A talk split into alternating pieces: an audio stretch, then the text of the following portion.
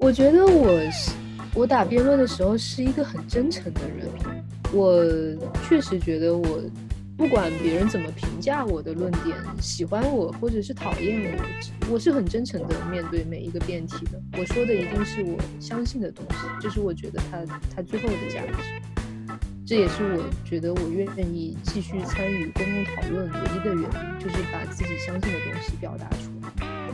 我不知道人生是不是必然要找到那么一个价一个价值才是有意义的人生。我觉得我现在还没有找到它，所以我的生活状态还是比较轻松愉快的，就是我还可以接纳自己每天被兴趣驱动着去干各种各样的事情。我不知道如果有一天一个人真的跟一个价值绑定了，然后他就他就要把自己做 燃料投入到那个价值中去，也许就会失去现在这种轻松的快乐。朋友们，大家好，呃，现在呢是我们新一期的这个青年专题，然后这次我们特别荣幸请到了詹青云来参加我们的节目。大概熟悉《奇葩说》的朋友们应该都知道詹青云是谁，啊，那么刚好卡在这个金斯伯格法官去世的这个时间，呃，也非常的。呃，巧合吧，然后刚好请到了青云，然后，呃，我们开场呢就想先大概聊一聊，就是 Ginsburg 这法官去世的这个事情，因为主要他也是哥大法学院的校友，然后我们现在最近有特别多悼念他的活动，然后曾经也上过这个 Jane Ginsburg 就他女儿的这个课，然后对 Ginsburg 法官都是大家都是非常的喜欢跟崇敬的，嗯，不知道就是青云对于这件事情。呃，你自己是一个什么样的看法？然后，呃，以及对于这个他去世之后，这个最高法这样一个呃格局的这个不确定性，有什么样的一个感受？我们哈佛的人都认为金斯伯格是哈佛的校友，对，是的。当然，他他自己好像一般都自称是哥大的校友，因为他当年的事情挺讨厌哈佛的。呃，我昨天非常的难过，因为金斯伯格是我的偶像啊。我之前接受所有采访的时候，都如果他们一定要我说一个偶像的话，我都会说金斯伯格。你为什么会特别喜欢呃金斯伯格？他身上就觉得，嗯，你特别 relate 的点在什么地方？我觉得那种那种难过其实是。就是其实大家都能够猜想到他他的生命，他将不久于人世。他已经跟疾病斗争了很多年。每一次他去医院的消息上新闻的时候，大家都会紧张一阵子。这个结果是可以想象的。但是最终他走的时候，那个冲击还是还是还是很强烈。就是你从前觉得你是跟一个传奇生活在同一个时空里的。好像跟他之间是没有距离的，他奋斗过的那些呃往事，都还在一条延续的道路上前行。但是突然之间他走了，他就变成了历史啊！我们要面对的是一个全新的挑战。就是当他当他走的时候，哪怕他这一生已经取得了，已经经历了那么多的奋斗，然后已经取得了那么多的成就，当他最后离开的时候，是带着无尽的遗憾离开的。摆在他面前的不是一个。已经收已经收获了的成果，不是一个世界朝着他所期望的那个方向在平稳的前行，好像他可以微笑着离去。所以他留在病床上的最后一句话，竟然是他不希望被他，他希望等到下一届总统出炉的时候再任命一个法官来取代他的位置。就是是在一个重重的危机面前，然后他走了。我觉得这本身带来一种强烈的失落感。就是为什么还是这样呢？然后紧接着，麦康奈尔和和 Trump 就迫不及待的宣布说，Trump 说我有一个一个责任去任命一个大法官来取代他。我看到这个新闻的时候，感到一阵强烈的恶心，你知道，就是为什么呢？为什么在你们的世界里就只有这个呢？呃，他的他的遗愿也好，还有过往四年前的那个那些惯例也好，都得不到任何一点的尊敬啊！这个世界是如此现实的一个呃冲突。然后不同的价值观的对对抗摆在面前，但是这个时候他走了，就是带着一种强大的失落和遗憾看着他走。嗯，我觉得当他离开的时候，他的内心也一定怀有这这些遗憾啊，这件事情让人让人觉得难过。确实是比较令人唏嘘。然后我记得，嗯，我不知道在其他法学院是不是这样，就在各大法学院，我们大家开学之前，呃，有一个新生的集体活动。然后当时他女儿就跟 Jane Ginsburg 在我们学校给我们讲课的时候，有一句话其实印象特别深刻，就他说，嗯，永远不要忘记你为什么要来法学院。就我觉得，嗯，他们确实对于法律都是一种特别有信念和信仰的人。然后，因为我知道青云也是在哈佛法学院就读了三年，嗯，不知道你当时为什么会选择这条路呢？对我们开学的开学典礼什么的，那个呃院长也会说，大家现在还记得你们在 personal statement 里面写的为什么要申请法学院吗？好像大家就已经忘了一大半了。嗯，我选择法律这条路之前没有想太多。我不是，我虽然 金斯伯格是我的偶像，我不是一个像他一样，好像一生都怀着强烈的信念感做很多选择的人。我不是，我是一个就是随着自己的兴趣而游走的人。我当时考法学院真的是因为我就想去尝试 LSAT 这个考试，结果一不小心考上了。但是我考试考了之后，我要准备哈佛的面试的时候，我还是认真的想了一下。我最后给了那个面试官一个我自己听上去都觉得很幼稚的回答。我说，因为我想推动中国的法治进程。然后，然后那个人说：“It's very noble of you。”我也不知道他是他是觉得我很可笑呢，还是还是美国人就是很傻，很相信这些东西。嗯，但是这个话虽然听上去很假大空，我觉得还是一部分能够代表我真实的向往吧。嗯，所以你真实的向往是，也是希望就是为这个 public good 做一些什么，还是我我因为我在读法律之前，我读的是政治学的博士啊，我当时研究的是小产权房，然后我就。化妆成一个想要买房的人，去好多地方采访小产权房，但是我就觉得政治学在空中楼阁里研究一些理论，好像什么实事都做不了。我当时觉得，好像读法律是一个可以做实事的的地方。哦，那你觉得学习法律是更多拓宽了你，还是限制了你呢？或者当然可能两者都有，不知道你怎么看？对，应该是两者都有吧。可能在职业道路上，它限制了我。这就这就是一个 sunk cost，就是你已经为读法律投资了这么多，不做下去，你你的经济方面也会觉得可惜，你周围的人的眼光也会觉得可惜，包括自己也会觉得可惜。嗯，所以我走的是一个读法律的人很平凡的一条路，就在律所里工作。但是他肯定也从很多个方面拓宽了我。嗯，比如说他给我很多机会，我觉得如果不是因为我有这个哈佛法学院的这个身份的话，我可能不会去参加那么多的节目。啊，我觉得这本身是对我的我的身份的一种拓展。那当然不用说，他对我看世界的方式啊、知识啊，嗯，这个方面是是很丰富的拓展。嗯嗯，就感觉你参加各种各样的节目。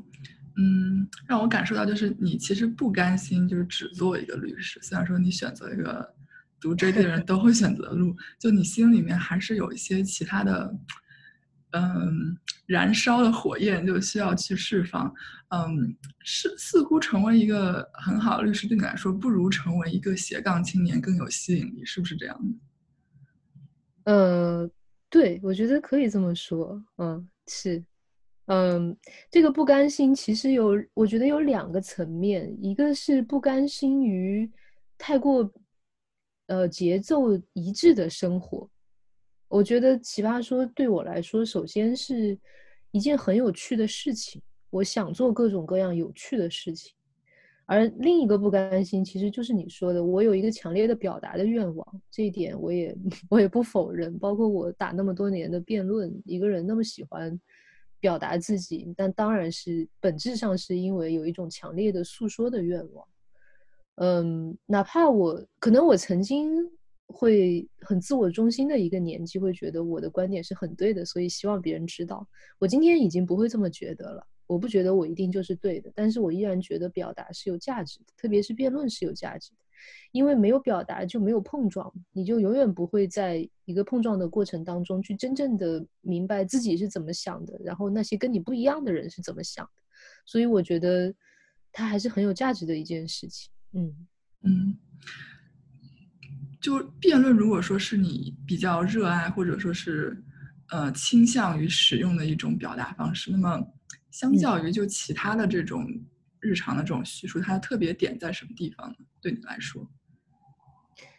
嗯，特别的点啊，特别的点在于它是一个竞技。嗯，就是我觉得。我不知道你有没有这种感觉了。你要我去对一个问题发表一个看法，猛然之间我是没有什么太多看法的。但是我们两个开始聊，然后你提出了一个观点，我马上会觉得不同意的时候，这在这个时候人是最有表达的愿望的，就是观点一定是从碰撞当中来的，而辩论是一个把你置身于不得不碰撞的环境当中去，就是迫使你去碰撞。你这个时候人会。集中的想要去在这个竞技的驱动之下去挖掘自己的观点，而且我觉得，如果我最初打辩论确实是为了赢，就是很想赢，很想要打败对方，可是我打了这么多年，那那种热情已经慢慢的熄灭了，到最后。我觉得打辩论是一件有趣的事情。我常常坐在场上看到对方打得很好的时候，我是觉得挺快乐的。我觉得我吸收到了一些有趣的东西。这个对话如果是一个精彩的对话，是最有价值的。就是我小的时候打辩论，我可能觉得对方越弱越好。我我要是能碾压对方，我就越快乐。我后来觉得，如果我们双方能真的打一场辩论，形成一种对话的感觉，那是最好的一个。一种享受的状态，嗯，这个挺有意思。因为刚刚你问我对于辩论是什么样的感觉，其实我跟丁一都是不太擅长，就是这种叙述方式。可能我们都比较 prefer 就直接说自己的观点，然后更多是一种就是大家聊天，哎，就就有点嗯。也不能说商业互吹吧，就是非常很难去想要去挑战别人的观点。就别人说什么，嗯，我们先我们先消化，先理解，然后想一想，嗯，然后再说自己的观点，就是这样的一个感觉。所以我很少看辩论。然后之前看《奇葩说》也是因为，呃，朋友的推荐。然后刚好是就因为，呃，你所在的那期最近那期许基如也在。就当时徐基如也是，就我们当时在 Harvard 的时候有一个就互就有一些交集，所以想说他上去然后去看一下，然后就看到了你在奇葩说上的表现跟其他选手特别不一样。就一般来说我都很难去欣赏一个辩手，但是我觉得你他辩手很不一样，就是我觉得你更多是像真的是像你来说是商业互吹吗？真的没有，就这个是有感而发，就这种演说的姿态吧，就可能。更能够就是吸引到我，然后包括你在讲话的时候，就确实也有一种信念感。虽然说你自己说你并不是一个做很多事情带着信念感去做的人，但是感觉你的话语里面是有这种给人这种感觉的。然后之前我在网上看到有这样一个网友评价你，就是说，嗯，詹星云你可以喜欢他，但是你不要相信他，就感觉大众还是把你看成一个啊有个非常优秀的履历的人，然后。对你表达的观点和你的这个光环、这种经历去挂钩，我觉得好像普通人不太适合接受，或者不太适合去 consume 你这样不接地气的观点。不知道对此你怎么看？我觉得我是我打辩论的时候是一个很真诚的人。嗯，不管你你把它吹成另外一些词，谢谢。但是我确实觉得我。不管别人怎么评价我的论点，喜欢我或者是讨厌我，我是很真诚的面对每一个辩题的。我说的一定是我相信的东西，这是我觉得它它最后的价值。这也是我觉得我愿意继续参与公共讨论唯一的原因，就是把自己相信的东西表达出来。嗯，我非常讨厌有的人就是好奇怪啊！这个时代变成以前好像是说你没有资格去评价什么什么，觉得你还不够优秀。现在是说你是一个精英，所以你没有资格去指导别人该怎么生活，你不是普罗大众。我就觉得非常的整个世界非常的混乱。那也有很多的公众号说我是大山里 走出来的，什么博士之类的。我觉得这些他们自己怎么就是怎么把这些矛盾的观点揉到一起呢？我觉得，如果你用我的身份去质疑我的话，我也应该是一个从草根的奋斗里找出了自己的一条路的人呢。我觉得我完全有资格去去讲述我相信的一个普通人可以靠努力去实现的东西。嗯，我非常讨厌有的人把人冠以什么精英的名号。我首先我不觉得我是一个精英，我觉得精英是一种价值观。他他在我们这个时代是靠一个人的职业、收入、学历这些东西去评价的，但我觉得真正的社会精英不应该这样评价，而那些相信精英价值观的人是把是很看重这些东西的人。而在我的对人的评价体系里，这些东西不重要。我的生活中接触很多符合这个精英标准的人，但是我觉得这其中有很多不怎么地的人。我生活中也认识许多很不符合这个标准的人，但是我觉得很棒、很酷的人。我我不觉得我是一个精英，我也不觉得“精英”这两个字可以概括我，所以我很我很讨厌这种说法。嗯，我觉得我分享的跟我是什么身份、什么职业都没有关系。我人生最大的骄傲也完全不是我考上了哈佛，我现在在大律所工作。这些事情，我觉得人生有很多运气的成分，每个人有不同的特长，有的人每个人遇上了不同的职业道路。我对我自己最最骄傲的部分，是我始终保持着一些很强烈的好奇心和尝试的态度，在很积极的生活。而我觉得这个跟你是什么身份、什么学历、什么专业完全没有关系。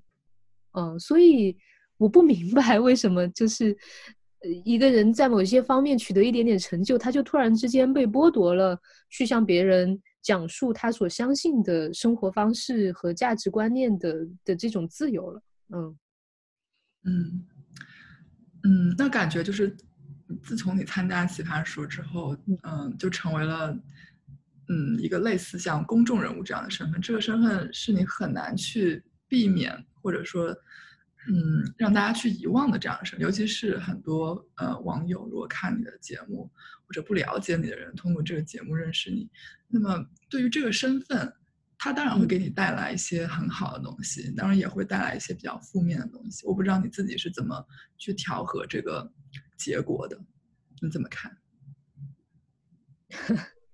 是，嗯，我本来一直觉得这个身份其实没有影，没有改变我，不仅没有改变我原本的生活方式。我 我每天该上班该该做饭，我还是跟以前一样，也没有改变我和我周围的人相处的方式，啊，最多就是我们家亲戚过年的时候管我要签名照什么的，嗯，但是但是我自己也是在一次次的舆论之前的舆论风波里面意识到，那我必须面对正视这个身份，所以会嗯调整自己。嗯，要要更慎重的发言什么，这些调整是有的。但是我最后觉得，那我既然已经承担了这种公共身份所需要付出的代价，那我还是会珍惜它带来的价值。我觉得，在这个时代，公共身份有什么用呢？对我来说，它就是这就是流量嘛，可以这么很庸俗的说，就是一个。你说话有更多的人愿意听，有更多的人愿意去关注的这么一种吸引力，那我还是要用好它。我就是还是要去表达。我本来就是靠表达成为公众人物的，当我拥有这个身份又被他束缚之后，我还是会利用它去说出我我相信的东西。嗯，那么它会改变你表达的方式吗？可能，嗯，可能以前你会心里想什么就直接说了出来。现在他会，他会改变你吗？你觉得？嗯，可能人确实会变得更慎重吧。我觉得这种改变可能甚至都不是有意识的，而是在潜意识里面，你不知不觉间会会变得更慎重。但是我我的如果我的潜意识已经这么做了，我的有意识反而是，嗯，希望自己不要因为这个身份的束缚，无论是想要保持某一种形象，还是规避某一些风险，就放弃真实的表达。我觉得确实，公众人物应该更慎重的表达，但是不代表着要放弃真实的表达。嗯，我刚刚一直在听，我觉得有一些点好像我们都没有继续深入再问。我觉得特别有意思的，在你聊有趣、探讨自己对信念的执着和不执着上面，还是有一些贪心在里面的。嗯，包括你在讲你参加辩论的这个本来的愿望和现在的态度，也都是一开始可能是想赢，是为了有一件有意思的事情去尝试。嗯，但是听上去你你的偶像或者你最终想达到的状态，却是希望有一个实事让你能做一些有价值的事儿。嗯，我好奇，刚刚哲燕问了辩论对你表达方式的改变。我不知道在塑造你表达愿望之后，某些信念的形成上，包括现在，我为了实际一点，我知道你之前好像有参加过关于政党选举方面一些事情，就是这些方面具体的信念和实事上面，是不是有什么新的看法？既然公众人物他可能不只是表达，也有其他的做实事的可能。嗯，我觉得我。这个很很很个人的问题了，就是性格里面有双子座互相拉扯的力量。嗯，一方面我我做的所有的事情最初都是兴趣驱动的，我做的有一些事情好像看上去很有社会责任感，包括我当年在香港读书的时候，一直是一个各种团体到 贵州去支教的中介人。嗯，后来我和我的朋友在青在那个甘肃开。环保旅社什么的，看上去是呃一种信念在驱动，其实不是。那个归根结底是一种兴趣在驱动，就是我想要去做这些各种不同的事情。但是最后好像是命运 把你推到某一些位置上，你觉得嗯，有有的事情还是要分出对错，你的观点。可以影响一部分人，呃，是是是这些身份或者这些位置赋予我一种要求，去去去表达某一些重要的观点，然后去做更多的事情。嗯，我觉得我小的时候。读三国、水浒长大，读圣贤书长大，我的骨子里是受儒家教育的一个人。当然，每个人的内心深处都藏着英雄梦想，都觉得我想要在历史上，在这个社会当中留下某一些痕迹。这些梦想是有的，但是我我觉得我还在寻找一件我觉得可以为之奋斗终身的事情。金斯伯格有什么东西？打动我，就是我觉得他好像很早就找到了这件事情，而且他一生他的身份虽然在不停的变换，但是他他的那个信念，他背后想要实现的那些价值始终没有改变。但是我还没有找到。我觉得我看上去是一个很喜欢辩论、很很喜欢挑战别人的观点，那好像是一个很坚持自我主见的人。其实我不是。我挺挺容易被别人的观点所打动和改变的，我也没有，就是我还我觉得我还在寻找那个，我有什么，我到底用什么方式可以真的影响，做出一些能够被被历史记住，能够真的在我身后都留下一些痕迹的事情呢？我不知道。比如我做了这个变奇葩说辩手，然后有了一些粉丝之后，我和我的粉丝一起也做过一些公益项目，但是所有的这些探索都都没有把我指向一个最后的方向啊！我觉得我还在寻找那个东西。就说到寻找方向这点，其实嗯嗯，人生能寻找到方向还是挺一件非常幸运的事情的时候，呃，有的时候有点靠运气，当然也就是靠自身的这种觉悟，感觉有的时候，嗯，感觉很多人其实终其一生他并没有一个方向。然后我记得你曾经在《奇葩说》当中有的一个辩题里面，你有提到这个社会就是像。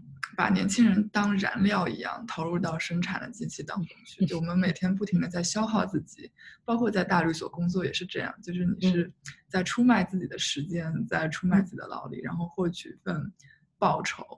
嗯，我不知道你怎么看，就是年轻人承担社会燃料角色这样的一个事情，你觉得，嗯，年轻人他应该接受这样一个角色吗？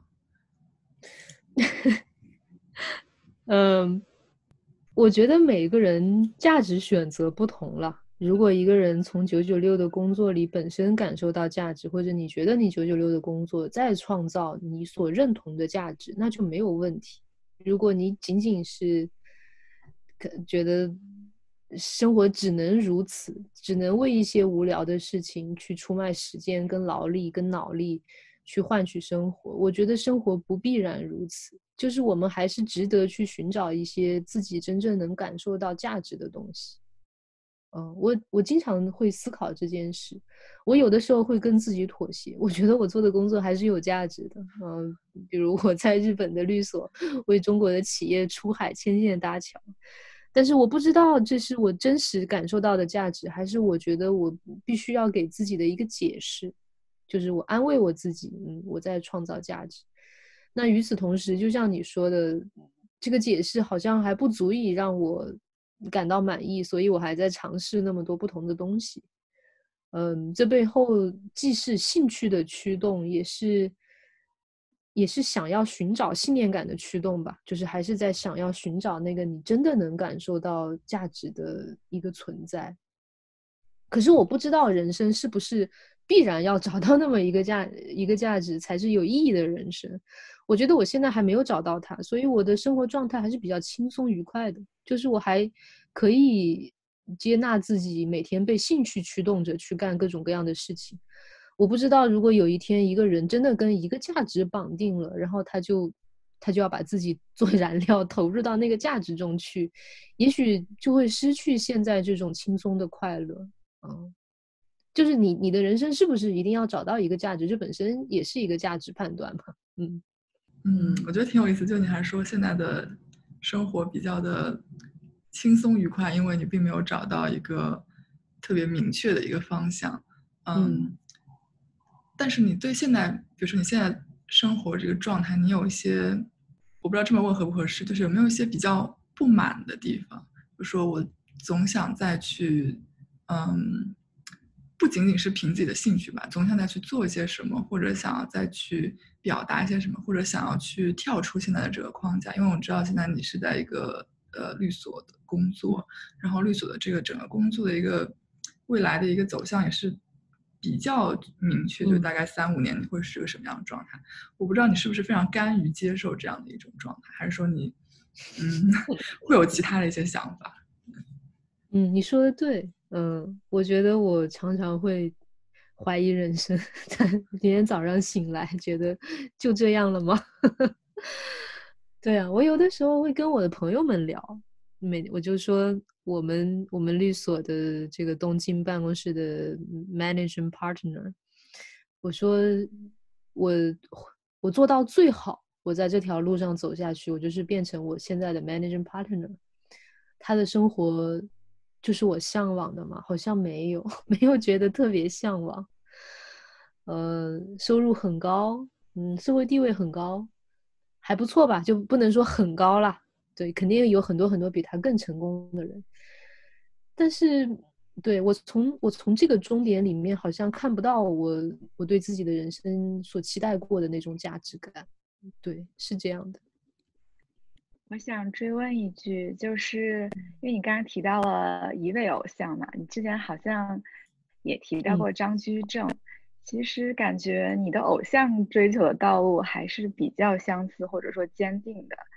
嗯，我不知道你觉得是什么在阻止你或者是可能这不是你想走的道路，就是你刚刚提到了一些你想多要的一些东西的方向上面的一些尝试和努力，嗯，你觉得有什么东西在阻止你吗？还是你已经在做一些事情，在往更多的追寻和探索上面发展？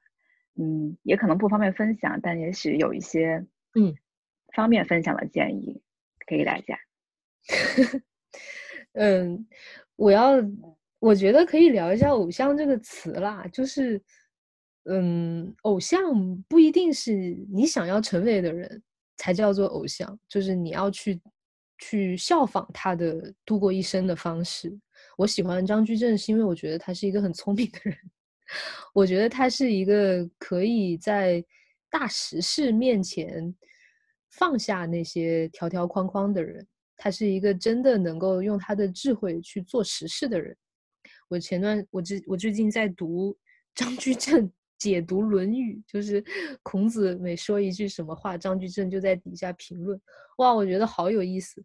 比如说孔子说：“呃，三年无改于父之道，就是孝顺。”然后张居正说：“啊，如果你父、你父亲、你你爹的这个道，你爹的这个做事的方法是合乎于道的，那么你三年不改变他，这是孝顺。但是万一他的做法不合乎于道呢？你马上就把他改了，纠正父亲的错误，这也是一种孝顺。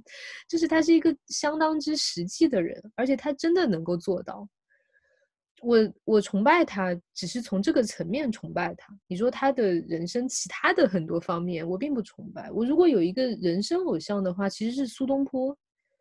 呃，我崇拜苏东坡，是因为我觉得他在任何的一种情况下都能充分有效、最大化的利用生活的环境，然后把生活变得更 enjoyable，更是一个值得过的生活。这是我宽慰自己的方式。就是我现在是这样一个状态，我每天还挺享受人生的。可是，苏东坡终其一生，他也有很多他放不下的时候，对吧？他也会说“小舟从此逝”，他也会说“长恨此生非我有”嘛。他也会觉得他想要实现的那些东西，他其实实现不了。他只是每一天好像又尽量的在快乐。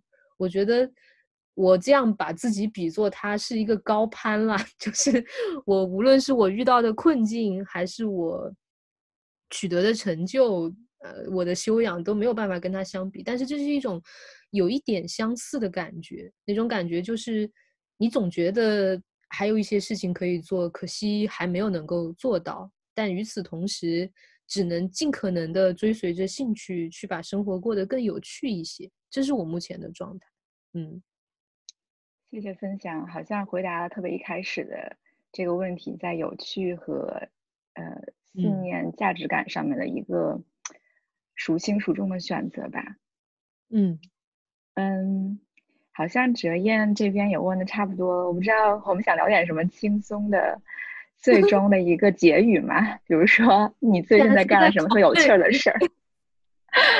有什么特别有趣的事儿，或者看了有趣的东西，或者任何一个小的，嗯。我我我不知道应该怎么问哲言，你觉得我们的播客总是问这些人生严肃的问题，可以结 尾结尾可以聊一下。让我问的我都怀疑人生了，我觉得是对我人生的大拷问和反思。对我博客就是有这种这种效果。嗯，那就讲讲，嗯，之前我问题大纲里面第一个吧，虽然可能就不不要从特别严肃的角度来问。嗯，因为你曾经在就是香港、美国都读过双，现在东京东京工作，嗯，应该也居住过非常多的地方。你觉得哪里是你特别喜欢的？就从生活角度来看。嗯，对，我觉得不停的换地方本身还是一个在探寻这个世界的过程。嗯，我还是在好像体验不同的城市，这个体验本身让我很快乐。这是一种强烈的好奇，每一个城市都有我喜欢和不喜欢的地方。嗯，我在波士顿的时候挺开心的，因为我是一个 NBA 球迷，我经常到 TD Garden 去看球。波士顿的球，第一，它的球票挺便宜的；第二，它的球迷很文明。呃，但是波士顿呢，就有点无聊。我后来在伦敦也住过一段时间，我觉得伦敦也很好，因为我可以去看足球，然后，然后他的文化生活很丰富，你时不时去看个剧什么的，还挺还觉得自己哇塞，好 好有品味啊。但是伦敦的东西实在太难吃了，然后那些人的英语也听不懂。我现在在东京吧，我也挺开心的，特别是没有疫情之前，因为小的时候读很多日本小说嘛，有很多地方都是啊，从小向往了挺久的地方，春夏秋冬都有一些 地方可以去玩儿。然后日本的吃的就很很棒，加上东京是个很安全的城市，我在这里住的也很开心。但是，毕竟语言不通，就是。也很奇怪，你要说我在我就在日本终老了，我自己都觉得很奇怪。我觉得还在不停的寻找，嗯，就是就是还在体验不同的地方，这种体验让我挺快乐的。当你体验的时候，你更多是一种参与者的身份，还是一种旁观者的身份？因为我自己在不同城市生活，我很容易把自己架到一个我是一个外来者的这种第三者这种视角去看他们。因为我知道我在这儿不会逗留很久，我只是来体验一下，就是，所以很多时候可能会缺乏一种，嗯，我想要融入你们的生活，感受一下的那种冲劲。不知道你是怎么样的。我觉得旁观者的好处就在于不必强逼自己融入，也不会觉得难受啊。你要是真的觉得要在一个地方扎根了，然后就非要让自己融入，呃，反反而可能挺难受的。但是。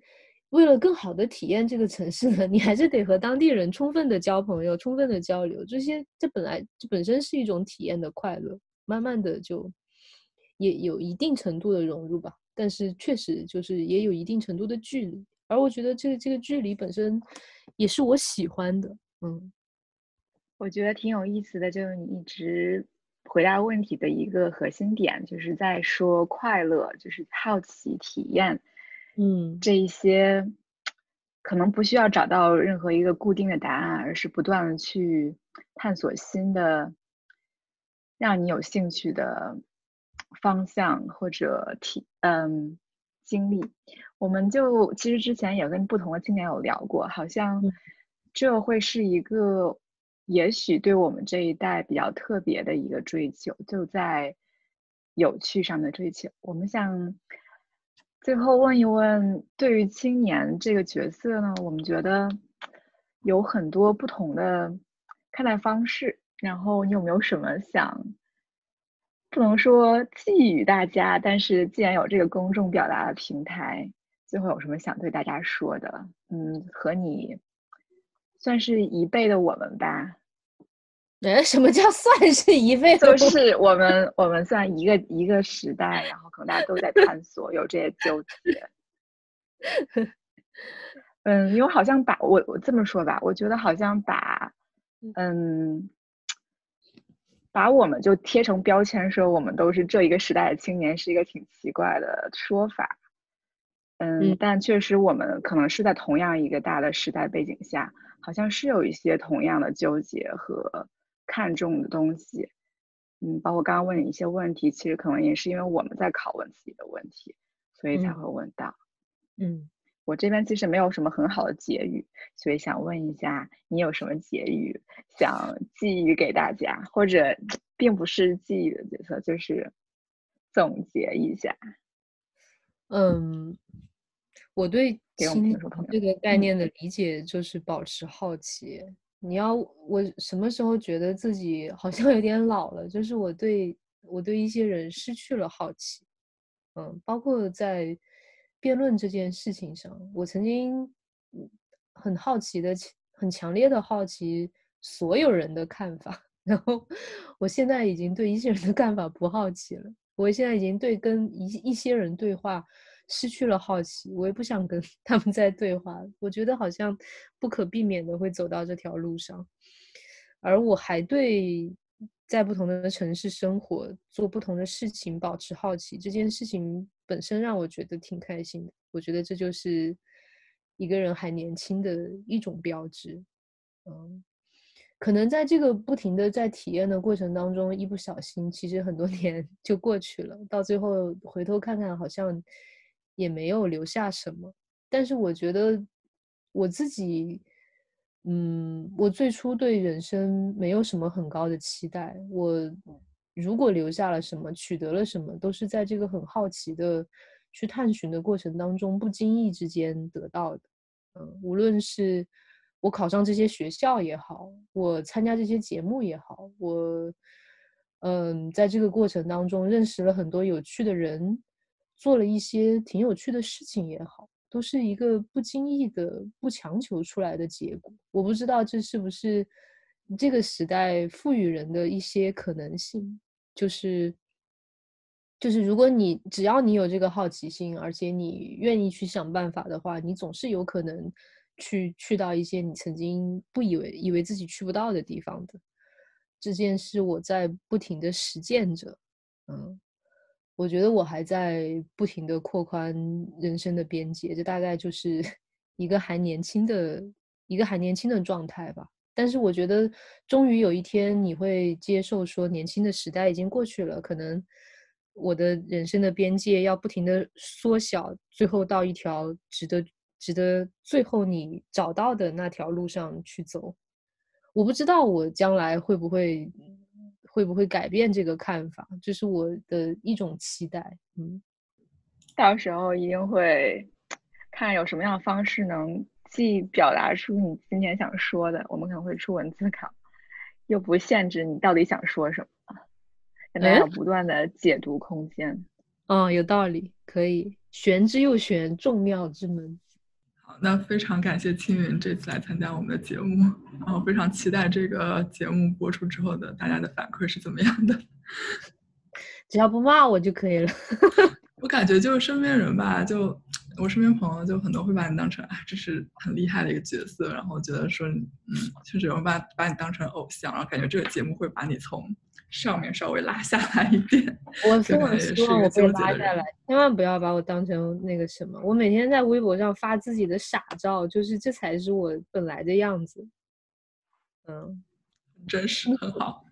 那我们今天的节目就到此为止啦，谢谢青云来参加我们节目，然后希望能够以后有机会再有合作。嗯，好的话，嗯，好。